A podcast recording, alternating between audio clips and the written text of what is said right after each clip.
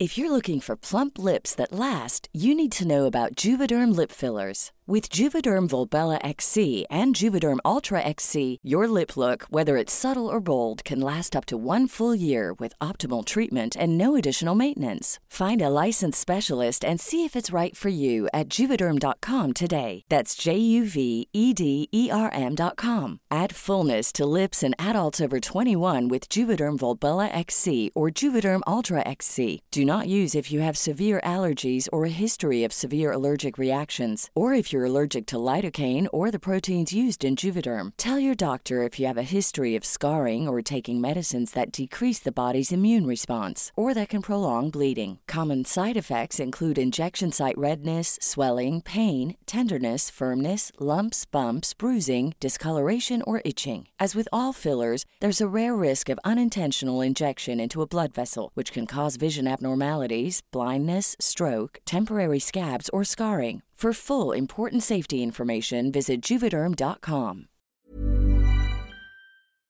AFP, abril 2019. Estados Unidos encabeza la lista de países de altos ingresos con más niños sin vacunar contra el sarampión, según un nuevo estudio publicado por UNICEF. Las cifras atestiguan el crecimiento del movimiento antivacunación en los últimos años, en momentos en que Estados Unidos y otros países como Brasil, Francia, Ucrania y Filipinas enfrentan epidemias de sarampión, en alza de 300% en el mundo respecto a 2018. Las claves del mundo. El contexto internacional en Podcast OM.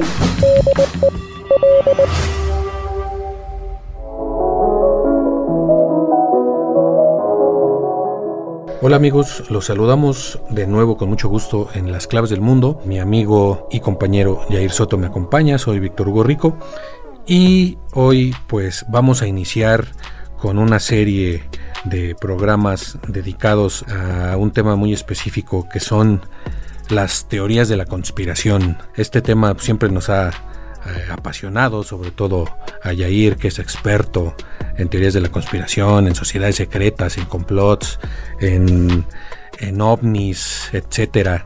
Entonces, eh, pues qué mejor que, que, tenerlo junto conmigo para esta serie. Hoy vamos a iniciar con una de las teorías de la conspiración modernas, ¿no? Porque hay eh, muchas a lo largo de la historia. Podemos comentar varias, ¿no? Desde la época medieval con toda esta historia de los caballeros templarios que se convirtió de la historia, pasó al mito y del mito pues pasó a la total desinformación. Ya hay diferentes teorías sobre los caballeros templarios, sobre el santo grial, etcétera.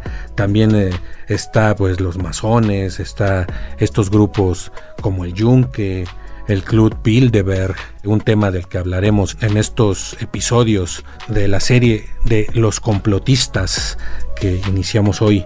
Eh, también está el falso viaje a la luna, los terraplanistas, que también hablaremos de ellos, los Illuminati, los reptilianos, pero entre las nuevas teorías de la conspiración hay una con la que queremos iniciar porque va muy bien con lo que estamos viviendo en este momento. Al día de hoy que estamos grabando este eh, podcast, pues ya la Organización Mundial de la Salud decretó la pandemia mundial. Ya oficialmente estamos en pandemia. Entonces todo esto tiene consecuencias pues muy graves desde el punto de vista económico, político, social. Entre estas consecuencias, pues está el tema que hablaremos hoy, que es de el movimiento antivacunas. No tiene, digamos, una relación directa porque todavía no existe una vacuna para el coronavirus ni para otras enfermedades relacionadas como el SARS, menos para este nuevo coronavirus, pero sí hay mucha relación en cuanto a estos grupos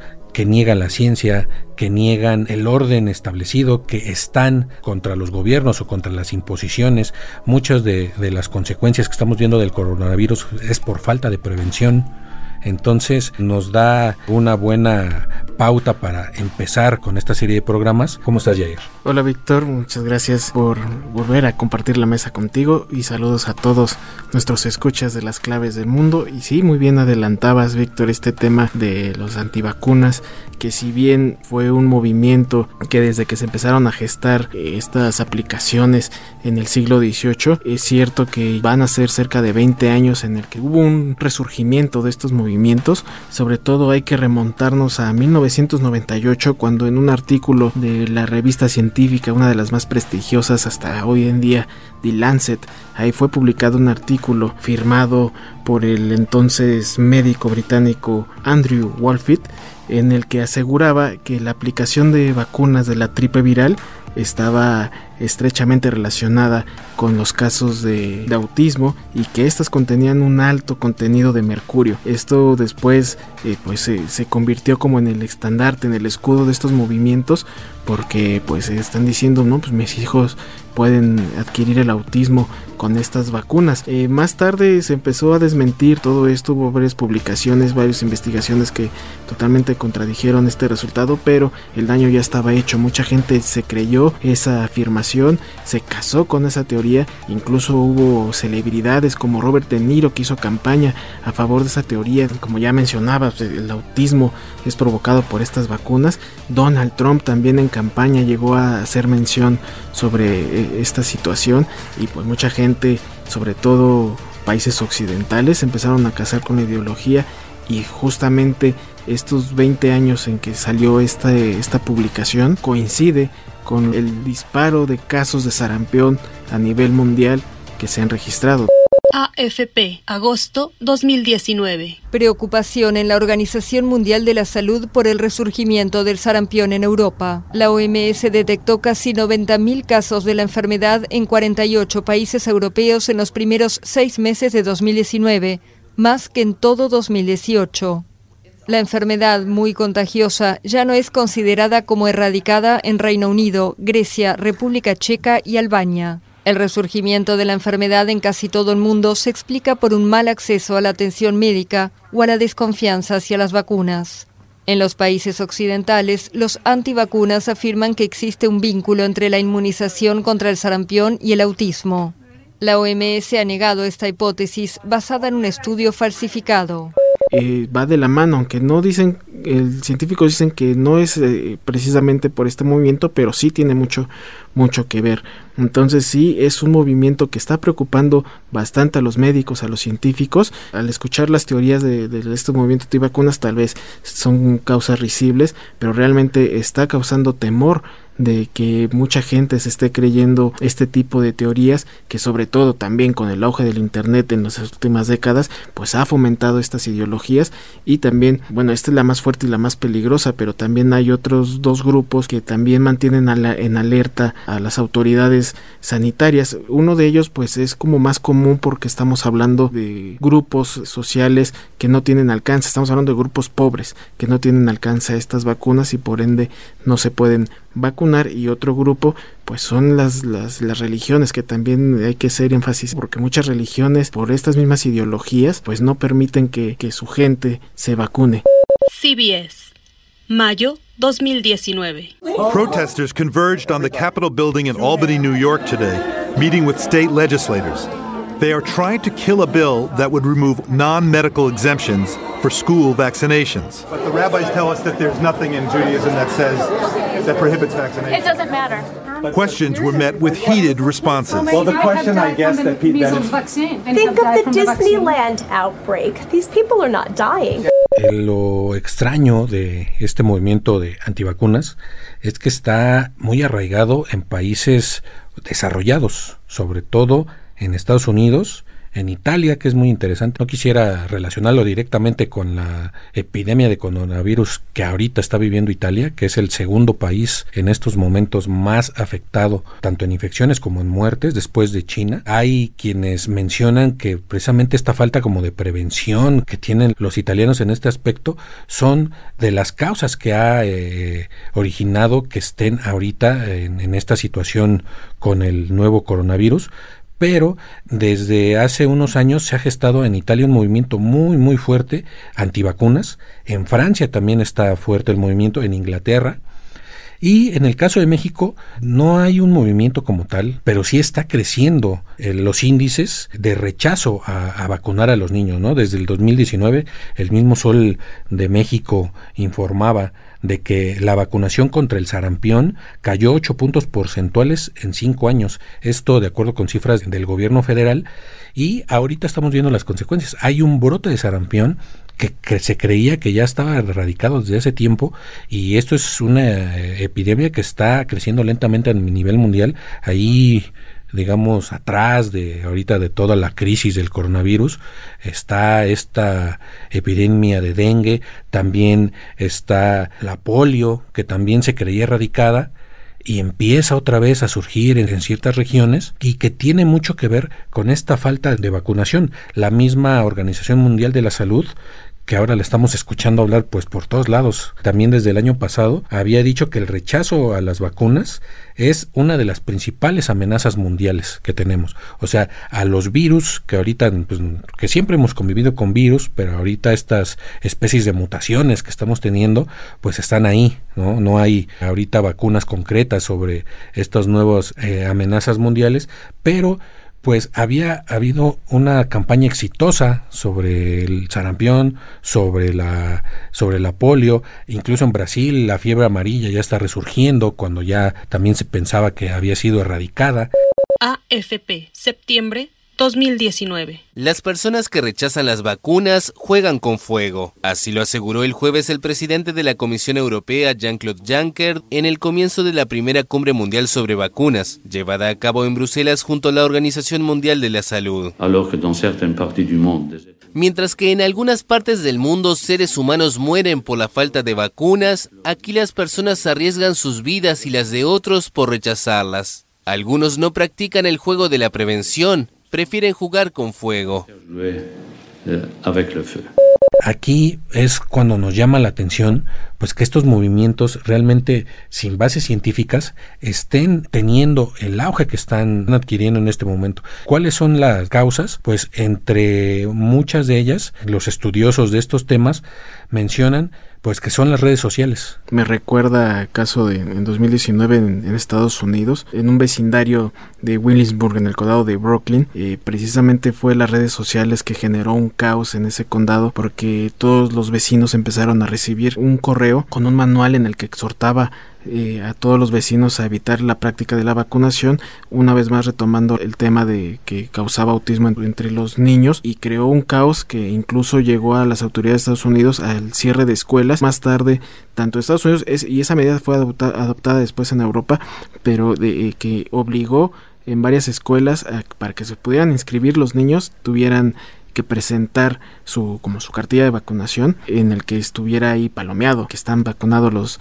los menores de edad si no no tenían derecho a inscripción. Y esa medida fue tomada como de emergencia precisamente porque con los números mínimos pero iban en aumento una tendencia al alza de que no había registros de, de vacunación.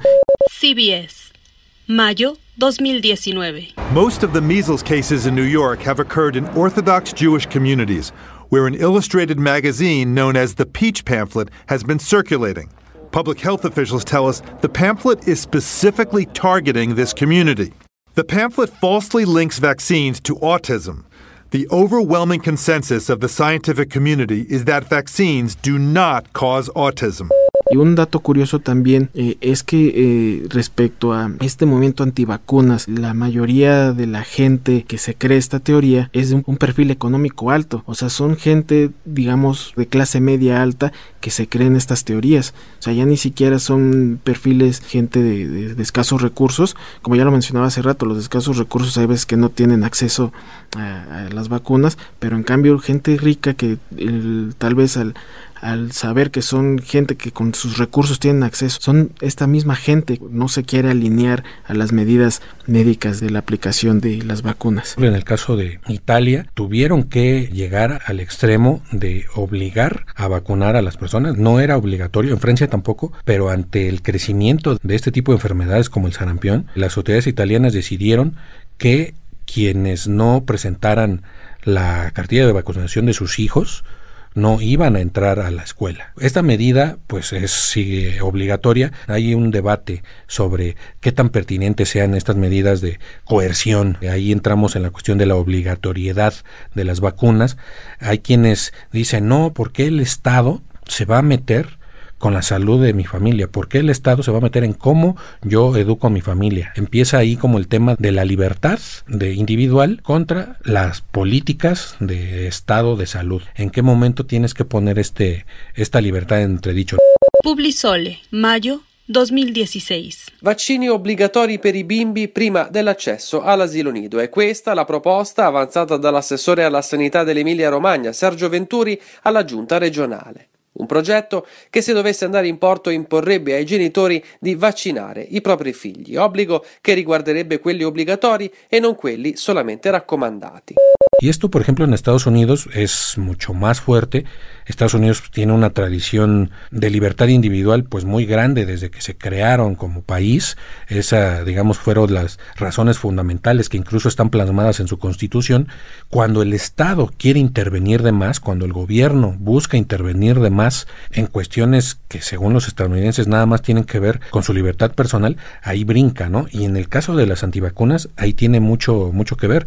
Muchas antivacunas no se consideran como tal, ¿no? No dicen, no, es que yo no estoy en contra de las vacunas, simplemente yo antepongo mi libertad a que el Estado me quiera obligar, ¿no? Entonces ya ahí hay como una, ya empieza a haber una cuestión de, que de salud pública se pasa al terreno político, que es la desconfianza en las instituciones, ¿no? que es algo como generalizado, y creo que esto es un poco lo que une a todas las teorías de la conspiración, a todos estos grupos de los que iremos hablando con el tiempo, que no creen en el gobierno, no creen en que se esté haciendo un bien, empiezan a crear teorías de la conspiración, valga la redundancia, por ejemplo, en que este es un movimiento de las farmacéuticas, ¿no? Para hacerse millonarios.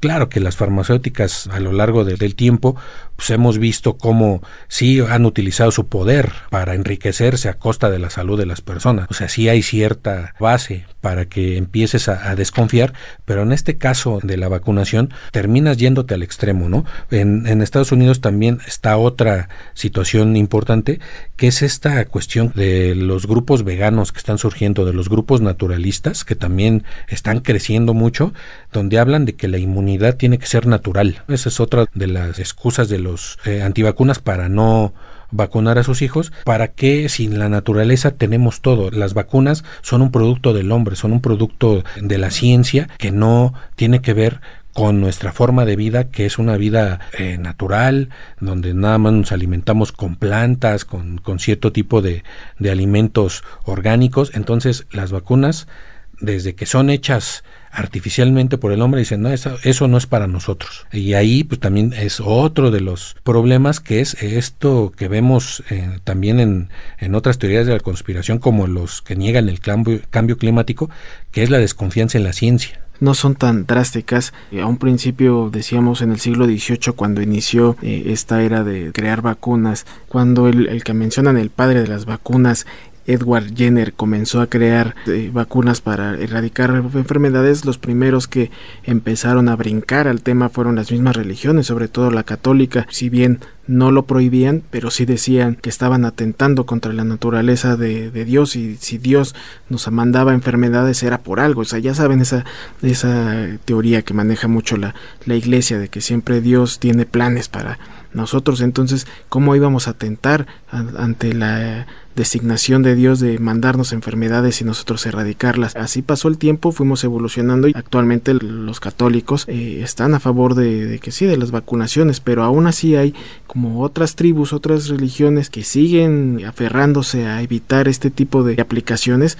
precisamente porque sus creencias no les permiten que haya la aplicación de estas vacunas. Por ejemplo, el caso de los judíos ultraortodoxos en Israel o en Nueva York, que fue eh, ya lo, lo, lo, mencionabas también, un, una, eh, un foco de preocupación el año pasado ante el aumento de, de los casos de sarampión que fue precisamente en esta comunidad que no permitieron y se negaron y pelearon y fue una batalla muy grande y los tuvieron que obligar la misma ciudad. Y entonces pues aquí llegamos a estas ideas que permean en todas las teorías de conspiración que es creer que el, el Estado este gran hermano nos está vigilando y nos quiere imponer este modo de vida que no va conmigo. Y obviamente cuando hablas de una imposición digamos, de, psicológicamente y sociológicamente, inmediatamente causa un rechazo y causa una desconfianza en las instituciones, en las medidas establecidas. Viene el rechazo a la ciencia también y esto al final es el germen, es el caldo de cultivo de todas las teorías de la conspiración. Entonces, este movimiento antivacunas pues no es algo que debamos tomar a la ligera, aunque en México no se escuche de grupos como tales, pero en, si vemos, si nos aventamos un clavado en Facebook, en YouTube, está más difundido de lo que de lo que pensamos, ¿no? Y hay gente que realmente sí sí se lo cree así tal cual, ¿por qué? Porque pues en lugar de buscar una confrontación con tus ideas o con tu forma de vida, que decir, bueno, pues algo está mal, o si ves que algo está mal, lo cambias, no, al contrario, buscas elementos, buscas información para reafirmar tus propias ideas, no para progresar, sino para quedarte como estás o incluso para retroceder. Esta etapa del mundo yo la veo un poco en ese sentido, ¿no? De, en lugar de estar avanzando desde el punto de vista, hay avances científicos muy importantes, pero estos avances científicos parece que no van a la par con digamos con el progreso de la sociedad no parece que mientras la ciencia sigue avanzando pues, que es algo como normal precisamente pues por su idea por su método que es ir para adelante, la sociedad de pronto parece como si estuviéramos yendo en reversa. Y lo vemos en el caso de Bolsonaro en Brasil, de Donald Trump en Estados Unidos, muchos eh, muchos eh, nuevos líderes traen estas ideas que antes pues eran inconcebibles que en un gobierno existiera líderes que manejaran estas teorías de la conspiración, ahorita los vemos y son el pan de cada día, como el cambio climático, por ejemplo, ya lo decías, ¿no? Trump mismo alentando a los antivacunas en su campaña electoral, pues esto era impensable hace tal vez 10 años y ahorita lo estamos viendo. Donald Trump en el debate de candidatos republicanos, 2015. Two years old, two and a half years old, a child, a beautiful child, went to have the vaccine and came back and a week later got a tremendous fever, got very, very sick, now is autistic estas antivacunas pues no debemos tomarlos tan a la ligera y menos ahorita que estamos en una emergencia eh, sanitaria internacional. ¿no? Ya lo, lo, repito, no hay una vacuna contra el coronavirus, todavía no. Sin embargo, es como un reflejo pues de la, como también un poco de, de qué tanto estamos cuidando, qué tanto nos protegemos, qué tanto como comunidad, individualmente y como comunidad, nos protegemos, ¿no? Porque el hecho de que si todos acatáramos, por ejemplo, las campañas de vacunación, dice la Organización Mundial de la Salud que para ser efectiva una campaña de vacunación tiene que haber llegado al 95% de la población y esto blinda a la población. Entre este 95%, si encuentras un enfermo, pero si alrededor de él ya hay gente que está vacunada, pues al final termina aislado, ¿no? Entonces ahí se queda. Sin embargo, si empezamos a dejarnos de vacunar, por ejemplo en este caso empieza a haber más índice de, gente que no se vacuna, pues esta persona enferma de pronto ya no tiene tanta eh, red de, vacunación a su alrededor y encontró a alguien que no se vacunó, ya lo infectó y se empieza así a crear esta red, que es lo que hace que empiecen las epidemias a crecer, ¿no? lo vemos ahorita cómo está creciendo a nivel mundial el coronavirus y el sarampión, que es así, hay una hay vacuna para el sarampión, pues eh, sigue creciendo a pesar de que existe la vacuna. El sarampión resurge con fuerza en Europa. Agosto 2019. AFP. Preocupación en la Organización Mundial de la Salud por el resurgimiento del sarampión en Europa. La OMS detectó casi 90.000 casos de la enfermedad en 48 países europeos en los primeros seis meses de 2019, más que en todo 2018. La enfermedad muy contagiosa ya no es considerada como erradicada en Reino Unido, Grecia, República Checa y Albania. Kate O'Brien, directora del Departamento de Vacunación de la Organización Mundial de la Salud. Se han reportado más de 364.000 casos a la OMS desde las distintas regiones. Esa cifra, hasta agosto, es la mayor cantidad de casos de sarampión reportados globalmente en cualquier año desde 2006. Y todavía no hemos completado el año. Es casi tres veces más que la cantidad reportada en este mismo periodo del año pasado. Los antivacunas se están agarrando del Internet para expandir esas ideologías. Para el 50% de la población mundial cree que la información que está en Internet es verídica. Entonces, mucha gente de los antivacunas están en ese de ese lado, ¿no? De ese 50% en que se cree todo. Entonces, al entrar al internet, empieza a buscar el por qué no debemos vacunarnos y lo primero que se encuentra lo toma verídico y se lo cree y es cuando empieza a expandir y de repente esta persona se va con sus vecinos y les empieza a contar la misma historia, les empieza a lavar el cerebro y ya no es uno sino dos y así se va creciendo. Entonces una vez más las redes sociales no juegan a nuestro favor en este sentido. Pues son un medio maravilloso de comunicación, tampoco es no queremos aquí convertirnos en, en santones de anti-internet, anti-redes sociales, que queramos regresar a las cartas y al correo antiguo. No, claro que las redes sociales son un gran medio para estar en contacto con mucha gente que igual y no podríamos estar en contacto, pero en estos casos pues también se convierten en un virus, en un virus pues bastante peligroso. Pues muy bien Víctor, así eh, damos como por concluido esta primera emisión, este primer, primer capítulo de esta serie de los complotistas. Más adelante eh, les vamos a preparar más temas eh, sobre teorías conspirativas y pues mientras tanto ustedes síganse informando en fuentes oficiales eh, y, bueno pues agradecemos una vez más que nos hayan escuchado aquí en las claves del mundo los volvemos a, a invitar como cada semana a que nos escuchen en todas nuestras plataformas de podcast como las claves del mundo en Spotify, en Apple Podcast y Google Podcast. Y también abrimos nuestros canales de comunicación a través de nuestra cuenta de Twitter arroba podcastom y nuestro correo electrónico podcast podcast.om.com.mx. Ahí podrán escribirnos y darnos sugerencias. Agradecemos la producción de Mitzi Hernández y muchas gracias Víctor una vez más por compartir micrófonos. Gracias Jair, gracias a todos. Nos escuchamos la próxima semana. Este es un podcast de la Organización Editorial Mexicana, grabado en los estudios de ABC Radio en la Ciudad de México. Planning for your next trip? Elevate your travel style with Quince. Quince has all the jet-setting essentials you'll want for your next getaway, like European linen, premium luggage options, buttery soft Italian leather bags, and so much more. And it's all priced at 50 to 80% less than similar brands. Plus, Quince only works with factories that use safe and ethical manufacturing practices. Pack your bags with high-quality essentials you'll be wearing for vacations to come with Quince. Go to quince.com slash trip for free shipping and 365-day returns.